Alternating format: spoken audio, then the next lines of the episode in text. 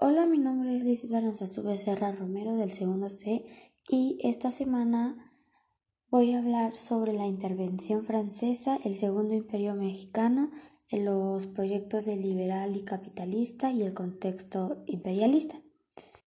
Pero antes de empezar voy a hablar sobre lo que vimos la semana anterior, que fue la revolución de Ayutla y las propuestas del plan de Ayutla que mostraban su desacuerdo con la situación sociopolítica del gobierno de Santana, los liberales y los conservadores, la reforma liberal y las leyes de reforma, y por último la guerra de reforma que fue en el contexto político, el tratado de MacLean Ocampo, el tratado de Mon Almonte, de Miramón, y que Miramón no logró ocupar Veracruz y triunfaron los liberales. Y bueno, ahora sí, primero eh, se dice que el triunfo de los liberales en la Guerra de Reforma, que fue de 1858 a 1861, realmente no trajo ninguna pacificación ni prosperidad para el país, pues el gobierno de Benito Juárez enfrentó el desabasto militar que traían consigo los conservadores así también como algunos problemas financieros, eh, la desunión del pueblo, etc. Se dice que a segunda mitad del siglo XIX el desarrollo del Estado pues estuvo vinculado con las políticas de Francia, Inglaterra y Estados Unidos. Y bueno, también se cree que la debilidad del Estado y la suspensión de pago, que fue la deuda externa, fue un gran pretexto para, el para que el gobierno francés, en alianza con el de España e Inglaterra, eh, llevaran a cabo la ocupación militar sobre el país conocido como la Segunda Intervención Francesa, que esto fue en 1862. Y pues las fuerzas de los conservadores europeos, tanto mexicanos, se impusieron en el año o sea, en el año siguiente con el Segundo Imperio Mexicano, que este fue de 1863 al 67, que su líder era Maximiliano de Habsburgo. Y bueno, pues este periodo se divide en dos etapas. Una fue la República restaurada del 67 al 76 y el Porfiriato que fue del 76 al 1911 que pues obviamente que a pesar de que tuvo diferencias, se caracterizó por la implementación de una estructura capitalista de Estado.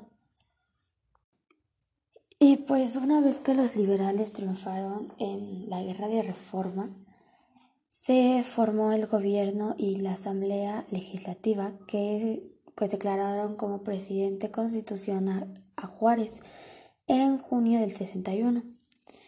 Y pues realmente el contexto de esta reconstrucción económica eh, estuvo basada en dos aspectos principalmente. Uno fue la creación de una infraestructura económica sólida y el saneamiento de las fuerzas públicas.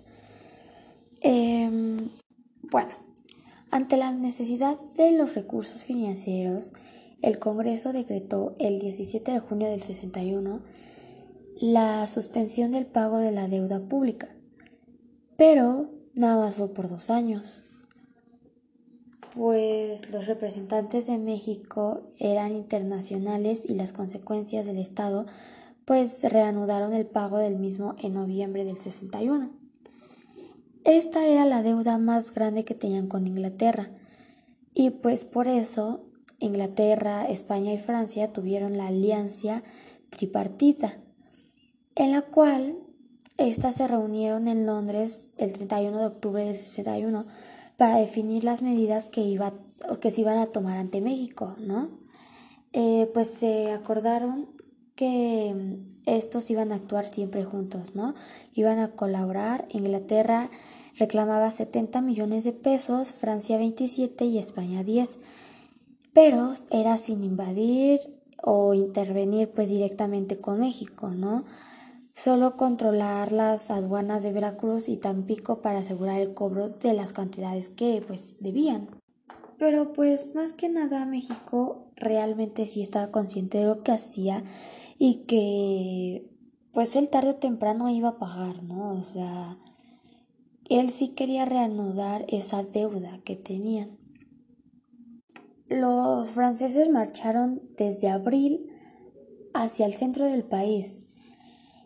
Eh, bueno, pese a que el 5 de mayo del 62 en Puebla se derrotó uno de los ejércitos más equipados y de la época, ¿no? Los franceses, reforzados con las tropas del mismo año, lograron tomar Puebla el 17 de mayo del 63 y la capital mexicana el 10 de junio del 63.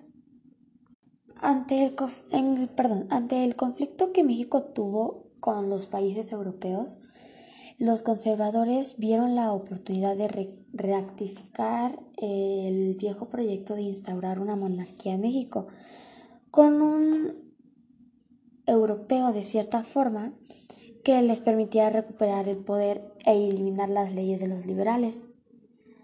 La segunda intervención francesa y el segundo imperio fue ofensiva de países acreedores, los conservadores e impulsaban la monarquía, la invasión y la instauración del, del imperio, la resistencia pública eh, el contexto de Francia y Estados Unidos y pues la derrota.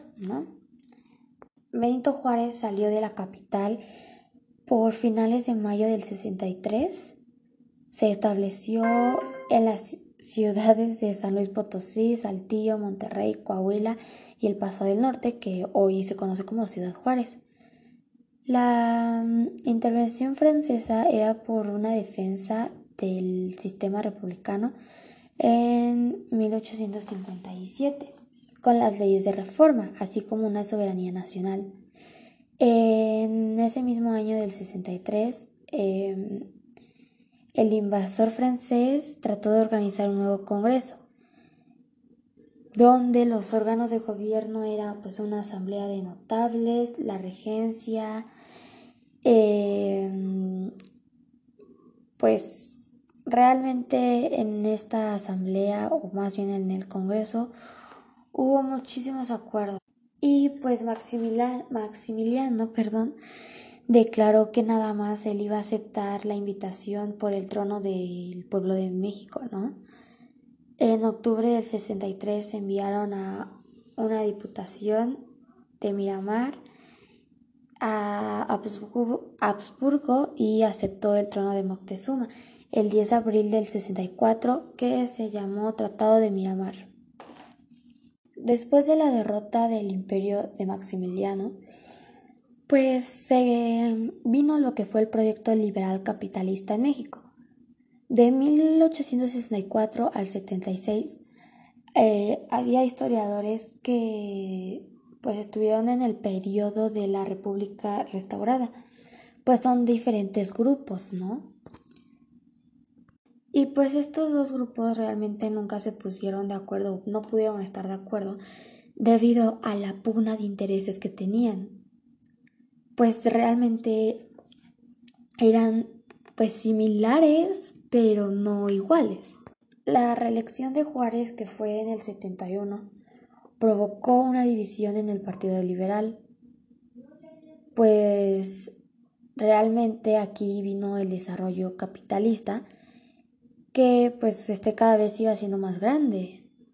Durante los gobiernos de Juárez y Lerdo iniciaron con la instalación de líneas telegráficas y pues se restauraron, ¿no? En el 73 se inauguró el primer ferrocarril con trayecto de México a Veracruz, pero pues sin embargo el comercio fue reducido ya que la inversión pues no era muy grande. Durante el gobierno de Díaz, que fue del 76 a 1911, se estableció un Estado liberal capitalista de carácter oligárquico, que también se conoce pues comúnmente llamado como el porfiriato, que fue un proyecto en el que se bueno, hubo una estructura de una idea de progreso en el cual éste se destaca de conocimiento económico y la estabilidad política. El desarrollo de la estructura capitalista del Estado mexicano se desarrolló eh, con por ahí de la Segunda Revolución Industrial y el desarrollo del imperialismo capitalista entre 1870 y 1914. Este tuvo lugar a la Segunda Revolución Industrial sobre eh, los países de Inglaterra, Estados Unidos, Alemania y Francia.